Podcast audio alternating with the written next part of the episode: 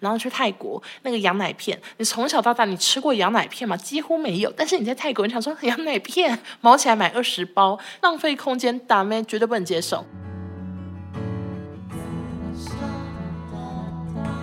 本节目由增眼赞雅赞助播出。增眼赞雅唯一均一价隐形牙套，一百五十位以上认证牙医把关，线上免费评估及优惠，请看本集资讯栏。欢迎收听紫砂欧娜，大家好，我是欧娜。今天这一集呢，算是配合我最近要做的事情录的一个主题，就是。一个人收行李的注意事项，我就是把我这几年以及今年疯狂搭飞机的一些小心得，全部都把它集结在这一集。那如果你之前有听过我的一个人注意事项，应该知道这个主题不是很认真，它算是有点欧娜风格，想讲什么就讲什么。然后，如果你今天就是你是一个认真的旅行家，然后你要去什么环游世界，请千万不要以这一集当做你的收行李标杆。会出事，因为这一集的瑞香都非常的废。然后为什么会录这集？其实是配合我最近要做一件事情，就是我十一月二十几号即将要跟少中阿布还有少中的男朋友土豆，我们四个人要去苏梅岛六天五夜。那其实我跟少中已经超过四年没有一起出国了。我们之前在金星的时候，公司虽然呃非常的超。非常的累，但是公司都会安排员工旅游，虽然是有点残酷。他们我记得他们那时候是只给一些很辛苦的节目有员工旅游。如果你的节目就是倒了啊，或者是你的节目没赚钱什么的，好像就没有员工旅游，或者是只补助一点点。然后我记得，因为当时我们做的节目都非常的累，基本上还是可以在过年前，就是冬天疯狂的录完存档之后去员工旅游。那我记得我第一年进去的时候，我的员工旅游第一个国家就是日本的大阪，然后后来两年应该都是去。泰国曼谷这样子，那为什么去曼谷？就是因为我们听呢，呃，少中就是大力的投票说我要去曼谷，我要去曼谷。然后那时候我们听还不止一个 gay，所以就是连续两年都去曼谷这样。好，然后后来我们去一期的时候，其实我刚去一期的时候有听说一期也是有员工旅游，而且非常非常夸张的地点。我只记得有一年好像是夏威夷，就是一期刚在台湾成立的时候，那时候员工很少。刚进来的时候应该是赚很多钱，所以那时候的员工旅游是去夏威夷。然后自从我进去之后，就再也没有参加过任何员工旅行，而且是非常的碎。因为那时候是有说九月一号以前入职的，虽然没有员工旅行，可是你可以拿一个员工奖金，就是一个补助你去旅行的奖金。我记得是两三万以上之类的。然后我那时候几号入职？我九月十一，我差十天直接拿不到那个钱，所以我就是进一期之后就再也没有去员工旅游，然后也没有跟少中一起出国了，因为后来又疫情啊什么的，就真的都没有跟他出国，所以我不确定这次旅行会发生什么事，希望是不会吵架。然后其实我跟土豆只见过一次面，非常非常非常非常的不熟，所以。跟不熟的人出国，我也是很紧张，我也不知道会怎么办。还有呢我只能跟阿布相依为命吧。那希望阿布的护照最好是不要给我出包，因为我们就是大概礼拜四出国，他礼拜一才拿得到护照。如果出包的话，我真的对这个旅行我无语问苍天。我会邀请所有住在泰国的朋友，看有没有人要来苏梅岛啊，还是搭船来苏梅岛，我们一起在苏梅岛玩，好吗？好的，那我今天要来录的是一个人收行李的注意事项，所以我尽量是以平常在收纳行李箱，或者是你当天去机场时的那些衣服、鞋子，我都把它算在有点类似收行李的范围。然后顺带一提呢，就是这一集上架之后的隔个礼拜。紫砂欧娜、少中音响、娱乐百分百这三个节目都会停播一集，因为就是我们都在国外，没办法带去海岛录音，很麻烦，然后也也没有空在那边剪辑，所以就是这三个节目都会停一个礼拜。大家如果很动不掉的话，欢迎去听前面的集数，好不好？好的，那我的。一个人收行李的注意事项，第一点，第一点是什么呢？第一点是行李箱不要带太常见的。这个我可是心有戚戚焉，因为那时候去美国的时候，每个人是带两个大行李箱跟一个登机箱。看这市面上大家都很爱买同样样子的行李箱，就是啊。什么 Sensei 啊，还是什么 Remova 啊，反正就是很相似的样子，很相似的牌子，好多人都买一样，甚至连赠品行李箱，可能大家都是一模模一样的那个。然后因为行李箱真的太多了，所以我那时候在那边等，眼花缭乱，就是每个人都是两个行李箱，在那个输送带上，我一直都找不到我的行李箱，因为我行李箱就是跟很多人的都很像，就是一个类似蓝黑色，然后好像是 Rimowa，是我妈给我的，所以那个输送带上真的有很多很像我行李箱的行李箱。最后我就终于看到了那个行李箱，我一拿起来很重很重，他说嗯，真的是我的，因为我就是带很多东西，结果一拿起来。根本就是一个外国人，我不知道他是谁，反正就是一个外国人的名字。然后我又要再扛回到诉讼带上，真的很糗。因为大家就知道，OK，那个小姐她这边乱拿别人行李箱啊，小偷盗贼这样子。所以我觉得你今天收行李的第一个要点呢，就是请一定要准备一个。人让你清楚辨识到你行李箱的东西，要么你就是选一个很特别的颜色，要么你就是在你平凡的行李箱上面弄一个很大的吊牌，或者是贴一个很明显的贴纸，你远远的就知道那个是你的行李箱。这也是有助于你之后快速通关、赶快出去玩、赶快去旅游的一个很重要的关键。所以我觉得很明显的区分是一个很重要的事情。然后第二个注意事项呢，是行李箱的轮子跟拉杆绝对要顺手。你今天行李箱它很落差，它长得丑丑的，可能上面一堆贴纸，然后已经乱七八糟，看起来很狼狈。都没有关系，你只要它的轮子跟拉杆是很顺很好推，是你站着的时候那个行李箱不会倒下来，是你不用扶它还是可以站稳稳的，这样就够了，这样就非常非常适合旅行。因为我之前就是拿着一个行李箱，然后结果那行李箱它就是拉杆整个。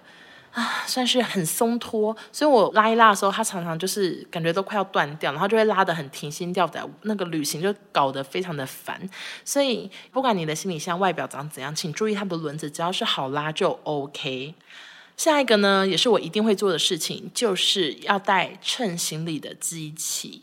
我相信很多人都跟我一样，常常在国外，就是想说啊，我可能永远不会再来这个国家，然后就会毛起来乱买东西，失心疯，然后什么零食啊，可能你平常根本也不吃这口味。我看你平常一点都不喜欢吃 Pocky，然后你在日本就会毛起来买个五个口味，想说回来一定要送别人，一定会想要吃这个香蕉口味。可是你平常在台湾，你连 Pocky 最平凡的口味你都不会去买，但你就在那边忍不住买。然后去泰国那个羊奶片，你从小到大你吃过羊奶片吗？几乎没有。但是你在泰国，你想说 羊奶片，然后什么毛起来买。二十包，就是很常发生这种事情，就是失心疯，然后或者是你去日本神社，想说好，我要求那个爱情跟事业的御守什么的，你就是一定会求御守，但回来你的御守放在哪里？可能明年收行李箱才会找到说，哦，我之前有求御守，而且我常常想说。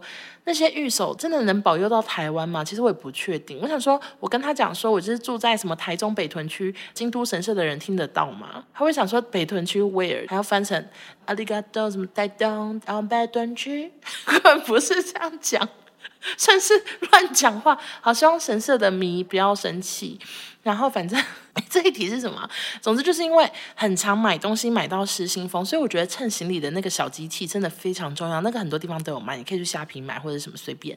然后那个东西呢，它就是给你一个安慰、一个心安的功能。你就是只要把它行李整个拉链拉起来，然后你拿那个东西套好之后，然后这样手举起来，它就会显示说你这个行李箱几公斤，然后你才会发现其实也没多重。因为我之前真的很常买到，我觉得不可能吧，一定超重了，我要赔钱了什么的。就一抬起来才十几公斤，就是根本没有，是我的手指头，可能它没有力气，所以买那个东西就是让你心安，而且你也不用再提心吊胆，甚至如果今天真的超重，你还知道这个东西可能放别人那，或者是你要自己做个取舍什么的。而且另外呢，就是在机场里面把你的行李整个打开，然后让大家看到里面的脏衣服啊、什么内裤啊、内衣、袜子，然后乱七八糟，看到你买好多好多那个零食什么的，我都觉得超糗，因为很多人会。在机场才发现我的行李超重了，我不想要付这个钱，他们就会在机场直接打开行李箱，快速的整理。可是其实大家在机场都没事干，就是会盯着那些海关，盯着那些地勤柜台，所以大家就会看到你那个狼狈的模样。所以我就是不建议大家。把行李压在最后一刻才知道答案，我就是非常希望呢，能在第一刻我就知道我行李箱有没有超重。所以称行李的机器是我在收行李的时候一定会放在行李箱里的东西。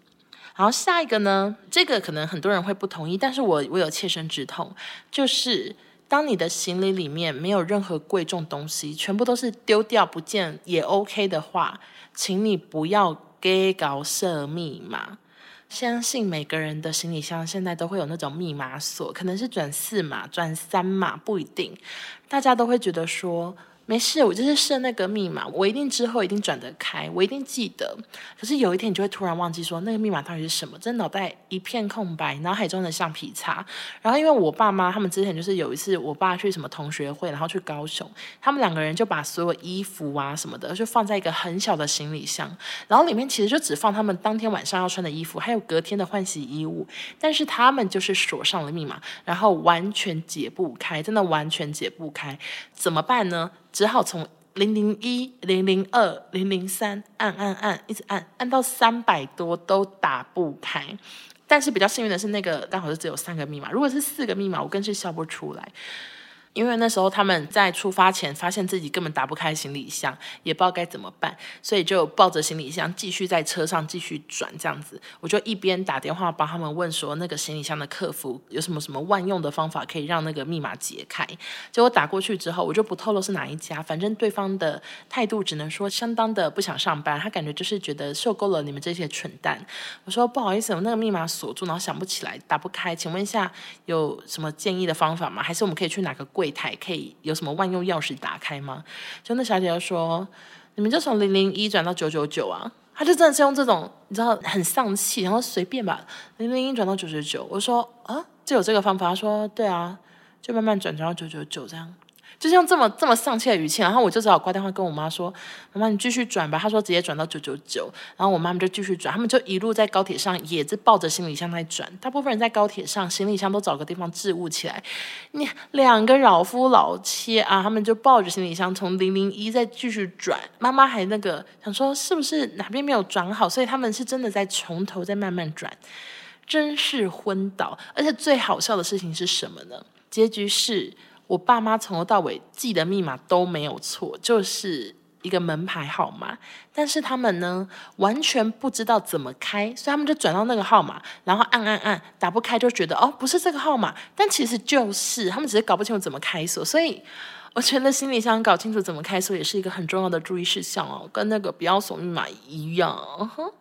好，那下一个呢？那下一个呢，也是我收行李的注意事项，像是我去宿雾买了那个浣熊的吊饰，我从头也都放在行李箱外面，根本是不想用啊，就是想说那个浣熊其实看久也有点邪门，什么大眼熊哦，还是大眼猴，然后反正以这么爱买的个性，我我收行李的最大的注意事项就是永远只收一半。就是你所有的东西，你只能放整个行李箱的二分之一。我的另外一边绝对会是全部空荡荡，那边就是要拿来装那些出国买的一些战利品，不管是衣服、包包、鞋子、零食什么什么的，随便，或者是一些不知道为什么要买的一些绒毛娃娃什么的。反正我行李箱 always 只装一半，这就是我一个非常重要的注意事项，给大家参考。然后下一个注意事项呢，就是要熟读关于行李。放东西的规则，像是行动电源一定要放身上的包包嘛，或者是吹风机要放哪里，一定要记得上网查。我记得每个东西都有每个东西的规则。然后我个人觉得有一个东西比较另类，就是情趣用品，因为情趣用品真的是公说公有理，婆说婆有理。有人说放身上，有人说放行李箱，这个是我查了很久，我甚至请那个厂商一起帮我查，他也查不太清楚的，就是没有一个标准答案，因为太少人会为情趣用品设一个分类。所以这一题算是无解。总之就是很多东西都一定要记得查，因为如果你今天不小心把什么行动电源放在送输送带行李的话，他会把你行李退回来，然后你要再当众打开行李箱。我们都要出国了，还是优雅一点，不要那边翻翻翻，然后内裤不小心给大家看到什么的，这个我就打没打没。所以基本上熟读飞机规则也是对我来说很重要。然后下一个注意事项呢，就是记得身上一定要放。充电线跟行动电源，然后充电线千万不要带 Type C，因为我个人因此吃了非常多闷亏。就是很多飞机现在其实都可以充电嘛，但是大部分的那个充电的头都还在 USB 的那个年代，所以我常常拿了那个 Type C 的充电线，然后根本在飞机上是充不了电的。这时就会恨自己，想说为什么我家已经快要没有 USB 线了呢？我真的，我真的因为自从知道 Type C 充电比较快之后，我真的都没有再用 USB 线呢，我就是全部都淘汰了。然后可是很多飞机还是比较多年前做的，所以就还是没有那个孔。所以这个线呢，一定也是要记得带。我想大家 会不会觉得这一集听起来真是废话连连？但没关系，我就是呃录给那些很久没出国，可能忘记飞机上没有 Type C 孔的人。好，首先我们再次感谢赞雅。又来赞助直烧那了，谢谢赞雅。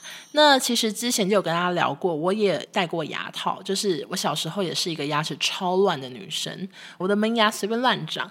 然后我是戴了牙套之后，才开始对自己讲话、拍照更有自信。那以前我是戴传统牙套，但是长大知道有隐形牙套之后，我真的是非常羡慕所有佩戴隐形牙套的人。大家想看隐形牙套，不会有那些铁丝刮嘴，不会卡菜渣，你的牙套不会因为吃咖喱就变黄，就是有非常多的优点，而且戴起来就像没戴一样，笑起来还是充满自信，看起来干干净净。那现在隐形牙套其实品牌非常的多，为什么我要跟大家推荐赞雅呢？其实它就是有以下特色：首先，赞雅是可以免费线上评估的，你不用特别去诊所挂号、去医院挂号，你在家只要五分钟，你就可以评估出你到底适不适合戴隐形。牙套算是可以省去非常多时间，因为现在诊所、医院挂号常常都要等超久，就是不知道为什么现在去挂什么科都很久。再加五分钟，轻松解决。然后另外呢，他们家真的是非常的便宜。如果你有在比较的话，应该知道很多隐形牙套做下来常常动辄就是快要二十万。我有朋友前阵子去咨询是十八万，就是真的很贵。但是赞雅他们基本上只有两种价格，不会因为你的牙齿的排列状况而调整价格，不会突然加钱。它只有分六万的轻矫正跟十二万的全口矫正，所以今天的价格是非常确定的。可以给一些需要整牙的朋友更安心，不会提心吊胆，想说这次去看诊会不会要多加钱？我没有钱，又要再存钱，我牙套真的戴得起吗？它就是让你能轻松戴得起。为什么？因为它呢还可以十二期零利率分期，就基本上六万，你就是可以分成十二期慢慢的缴，让小资男女也能轻松的整牙。像是大学生，如果你有稍微存一下零用钱的话。进职场前，先把牙齿弄好，求职搞不好会更顺利，这也是很有可能的呢。那另外呢，赞雅呢，他们有跟一百五十位以上的医生合作，那这些医生他们会全程参与，让你们更放心。像是他们线上评估啊，第一次戴牙套前会约诊到诊所啊，或者是你的治疗计划设计什么的，都是有专业的牙医进行诊断，所以大家可以放心。那今天有一件最重要的事情跟大家呼吁，战雅已经公告呢，他们明年六万的清矫正会涨至七万二。就是到明年就是会涨价，所以各位，如果你现在觉得自己牙齿排列有稍微不整齐，想要参与就是六万的清矫正的话，请把握时间，因为这就是你美上加美的最好机会了。只要在今年的十二月三十一号以前矫正，都是维持六万的价格。那如果你有注明说你是从紫砂欧娜过去的，你只要点击我的 Podcast 资讯栏过去，它还会额外折价五千块，就是变成五万五。那如果你今天的牙齿排列，是更乱的，需要全口矫正的话，原本定价是十二万，透过紫砂欧娜去咨询，折扣是一万五。总之，现在就是最优惠会的时机。各位想要让自己变成美齿甜心的朋友，赶快去资讯栏点击链接吧。你们就是咨询看看吧，看看自己到底适不适合戴隐形牙套。那最后就是再次感谢本集的赞助厂商，谢谢赞牙。然后下一个呢，就是身上的行李一定要带隐形眼镜跟眼药水。隐形眼镜我指的是备用隐形眼镜，我的包包基本上都有备用隐形眼镜，因为我是一个眼睛比较偏敏感的人，就是我很容易，如果今天有什么风啊、沙啊什么，或者是我小揉一下隐形眼镜，隐形，或者是我小揉一下眼睛，我的眼睛就会大红，然后隐形眼镜就会很不舒服，然后就会掉下来什么的。所以我一定会在身上放备用隐形眼镜，然后眼药水，因为飞机上就是很干嘛。如果你今天在飞机上睡觉，然后你搭长途飞机，你张开眼睛的时候，常常已经干到眼睛快要张不开，这时眼药水就是非常重要。然后我眼药水，我基本上就是会带可以滴隐形眼镜的，也有不能滴，然后很凉的那种，就是一个眼药水控，而且有他们在我身上就会非常的安心。那我推荐的眼药水，其实我之前就有贴在 IG 精选，如果大家有兴趣的话，可以去看哦。然后下一个呢，也是一个非常重要的注意事项，就是努力搜刮所有保养品牌的试用包。啊、这要怎么搜刮呢？其实，如果你也是一个很很了解保养品的人的话，应该知道。你只要办一些会员，或者是你在网络上填一些什么资料，就很容易去那些专柜索取到保养品。像是我有一次，我只是对某一个牌子非常的好奇，但它的那个牌子的正货要上万块，好贵。我就想说，可是我又不知道我可不可以用这个产品，我会用了过敏什么的。所以最后呢，我就是直接在那个专柜的旁边的手扶梯就躲在那边，然后我就赶快上网填资料，立刻再拿那个简讯去那边拿试用包。或者是像是 KOS 啊、屏幕宣言什么的，他们都是每个月都可以领试用包，就是有当月的一些明星产品，然后有时候就拿两三包什么的，所以慢慢累积下来，其实也是不无小补。你出国的时候就是非常的好用到，你就是可以带那些试用包出去，一次消耗完，你可以把你所有想要用在脸上的、一直很好奇的产品全部一次试用完，我觉得非常的棒。我今天嘴巴怎么了？我觉得就是非常的方便，而且我我爱收集试用包，而且我爱收集试用包的程度是洗发精、沐浴乳、什么去角质，然后乳液、保养品、化妆水、什么精华液、眼霜，各式各样有出试用包的。我都一定会把它收好，然后出国的时候我就会算好每一天一包一包一包，就是要刚刚好，我就会很满足。如果今天就是这个产品我真的没有试用包，我就会拿家里那个剩最少最少的那一罐带出去，而且我这次带出去，我就是不不要把它带回来了，我就要把那个空瓶子留在那个地方。所以我收行李的一大要点啊，就是带试用包以及快要用完的东西。然后下一点呢，就是请不要带那些你以为这次出国一定可以顺便使用的赠品，像是呢，有个东西我就是每次都会放在行李箱，但我每次出国根本就不会用，就是像眼罩，什么蒸汽眼罩什么的，我都想说，嗯，这个东西好薄哦，我这次出国一定要用，或者是面膜，我想说这次我一定要敷。但是有些东西你在台湾都一直忘记用，或者是你懒得用，那你出国真的也不会用，相信我。所以就是不用再带那些小赠品了，因为你。还是不会用它，然后你又要再带回来，很烦。而且很多东西其实当地嘛也可以，像是不管是泰国、韩国、什么日本，他们当地都有好多厉害的面膜。所以面膜这种东西，我常常就不会特别收行李的时候还带着，我都是去当地再买。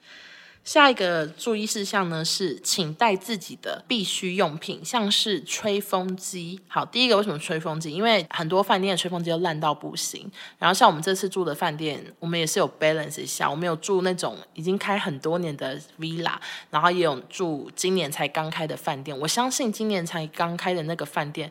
应该是吹风机还不错，但是那个开很多年的那个 villa，我真的不看好它的吹风机。我最受不了的就是那种要一直按着它才会有风，然后风还超小的那种吹风机，或者是吹一吹那个吹风机就是会有烧焦味什么的。所以我现在出国都会带自己的吹风机。然后下一个是梳子，我以前也是不带梳子，我都觉得好麻烦哦。但是我后来发现。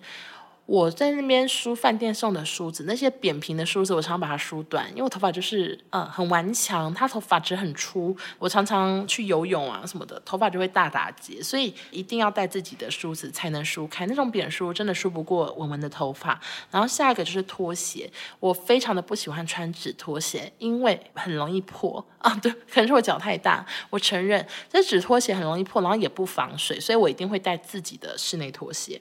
然后再下一个是电动牙刷，因为呢，我本人 我本人有拔过智齿，然后可说是地狱。我以为那个牙医在我的嘴巴里面施工，就是非常非常的大力，快把我吓疯。所以我那时候拔完右边的智齿，我就没有拔左边的智齿，因为他说其实我的智齿也没有长歪。但是他那时候是非常建议我拔，他说智齿呢你不拔。它在那么后面，你不刷牙刷干净的话，其实就是很容易蛀牙，然后你又要再处理它。但是我真的被那个工地吓歪，所以我是不打算再处理我左边的智齿，反正它也没事。但是这就因此导致呢，我必须要。一直使用电动牙刷，我就是要努力的刷到最后面最里面。使用饭店牙刷还有个问题，就是很容易刷到朋友的，或者是很容易刷到你妈你爸的，就大家牙刷都长一样，所以我是会带自己的牙刷。然后下一个我也会带自己的就是毛巾。之前有去过一些饭店的毛巾，真的好脏，就是想说，哎，请问一下上面怎么会就是红红的呢？或者是黑黑的呢？他们已经洗过了，但是那个脏污可能就洗不掉，然后还出现在房间里的时候，就会有点想吐。且大部分如果是没有到很厉害的饭店的话，其实毛巾有些材质也是擦了也是不舒服。所以我自己呢，我的行李箱还有空位，我就是会带我自己的毛巾。然后下一个收行李的注意事项就是，当你在收衣服的时候，请先下载当地的天气。我这个也是吃过闷亏，跟我朋友去釜山玩的时候，因为我们是三个女生，我们根本没有想太多，而且是我第一次去韩国，我只想说。啊、我要穿我最新的衣服，漂亮的衣服什么的，我就是都准备好了，然后都很漂亮。结果一下机场被吓到，超级冷，然后去那边就想说是不是要又要买外套什么的，所以一定一定要下载当地的天气。你不只要下载当地的天气，你还要注意他们是不是雨季，才能确保你的旅行平安顺利。然后再下一个注意事项呢，非常的无聊，这个无聊到我真的抱歉，就是。耳环只要戴一副就好，天哪，无聊死！我只是以我平常在那些出国的时候，我最常买的东西是什么？就是耳环。我非常的喜欢搜刮全球各地的耳环啊，那种波西米亚风，或者是糖果风、可爱风、气质风，反正什么样的耳环我都喜欢戴，所以。我有时候常常会想说，我何苦带两三副出去配呢？我根本在那边就会买新耳环，很多事情都可以以此类推啊。例如说袜子也不用带那么多双，因为你在那边可能就是会买袜子。然后再下一个注意事项呢，就是包包不要背太高级的，因为你今天出国，你当然是想要漂漂亮亮拍一些照片什么的，但是背高级的包包，常常上飞机还是必须要放地上置物的位置。我那时候去美国，我想说，我一定要带我最新的包包。结果结局是什么？结局是我飞机飞了十几个小时，我的流浪包就在我的脚下十几个小时，而且我流浪包还白色的，就是非常的阿杂，非常的烦。但是也没地方放，因为因为那个里面都是比较个人的东西，然后你可能随时要用，例如说什么手机啊、什么 iPad、什么充电线啊、什么之类的。然后上面置物篮甚至都已经被大家的那个。登机箱塞满，你怎么可能把自己的包包放在那里？睡着的时候也很没安全感，所以最后就是只能把那些很心疼的包包，然后只能放脚下，在这边就跟妈妈抱歉，因为妈妈最不喜欢我把包包放地上。再下一个注意事项也非常的无聊，每个注意事项都标榜很无聊，就是衣服一定要配好，然后配好的一套就折一起，超级无聊的，但是。这对我来说很重要诶，因为就是你把衣服跟裙子这是一套，还有袜子，你把它们全部这样子折好，折一套，搭配的时候就不用边翻东翻西，你就知道说，嗯嗯嗯，我今天就是要穿这一套出门，会省去很多时间，你可以睡更晚。然后另外呢，材质我也是建议。都选最轻薄的，除非你那边是冬天啦。但是我都大部分会选最轻薄，我绝对不在国外给我多层次穿搭，太麻烦，行李箱太占位置了。我一定是一件式洋装，或者是这个罩衫搭三天之类，就是里面微换就好。反正我就是很注重，一定要最轻薄、最轻薄的材质，然后绝对不要带两件外套什么的。浪费空间，打咩绝对不能接受。然后最后一个注意事项呢，也是相当的无聊，就是你带的鞋子呢，除了要百搭之外，请记得要穿不容易发臭的材质。在我心中，其实脚很痛或者是有点不舒服什么的，我觉得都不重要。我觉得那个鞋子最好是不要太臭，因为搭飞机要穿很久，然后你光是你抵达机场，你要提前一两个小时到，然后沿路走路，然后上飞机，然后在飞机上睡觉，然后下飞机，然后可能要去找什么司机，然后可能要去 check in，就一连串，你会很长时间都穿同一双鞋子。如果你今天穿一个臭布鞋，我跟你讲，倒霉的就是你跟你一起睡的朋友。所以对我来说，一个很重要的注意事项就是要穿一双不臭的鞋子。天哪，我整个出国的收行李注意事项会不会被打？我不确定，会不会太无聊？但是我怎么觉得，其实我算是每一条都照着做很多年了呢？其实对我来说算是受益无穷的。最后就是希望大家也可以从这一集能学到一点东西，学得到吗？学可能学不到。然后我为了出国。我已经预约好明天要去做脸，但是我行李一个东西都还没收。接下来下个礼拜呢，我就是要去台北录音什么的。然后因为巴黎离机场很近，所以我应该下礼拜就整个礼拜都会住在台北。所以我心里应该是这几天就要收，因为我大概后天就要回台北了。我真的好累啊！我希望自己可以赶快把所有工作做完，把所有录音录完，然后那个说希望一切也顺利。我在讲啥小，然后希望一切顺利啊。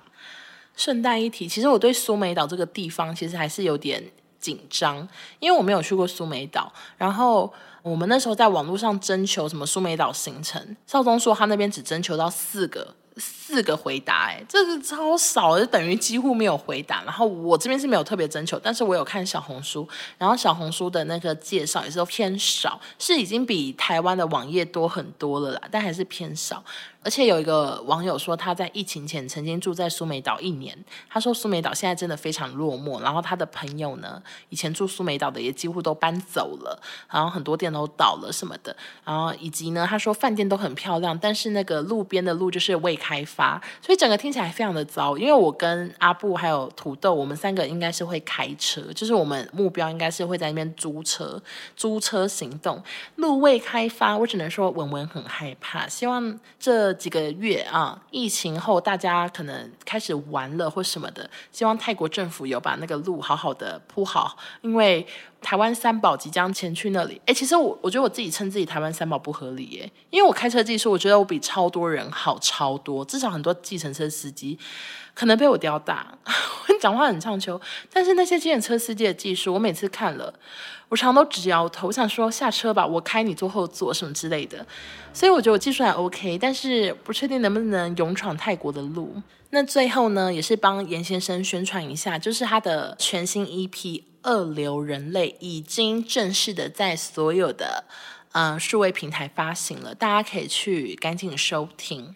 那他做这个 EP 呢，砸了非常多钱，而且历经了很长的一段时间，所以希望大家可以多多帮他分享收听。那如果心有余力的话，也可以去抖内他，就是当做帮他出一点制作费啊，给他一点小鼓励这样子。那最后的最后呢，如果你今天想要让牙齿更美观，然后你一直对隐形牙套都非常好奇，很想要试试看的话，都欢迎到本集的资讯栏去点击连接，就可以做一个免费的线上咨询，一起来当美齿点 什么美齿点心啊？一起来当美齿甜心，一起来当美齿甜心喽！好的，那就谢谢大家收听。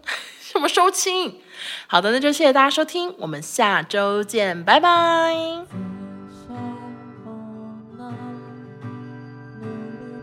放哪里？打火机可以放吗？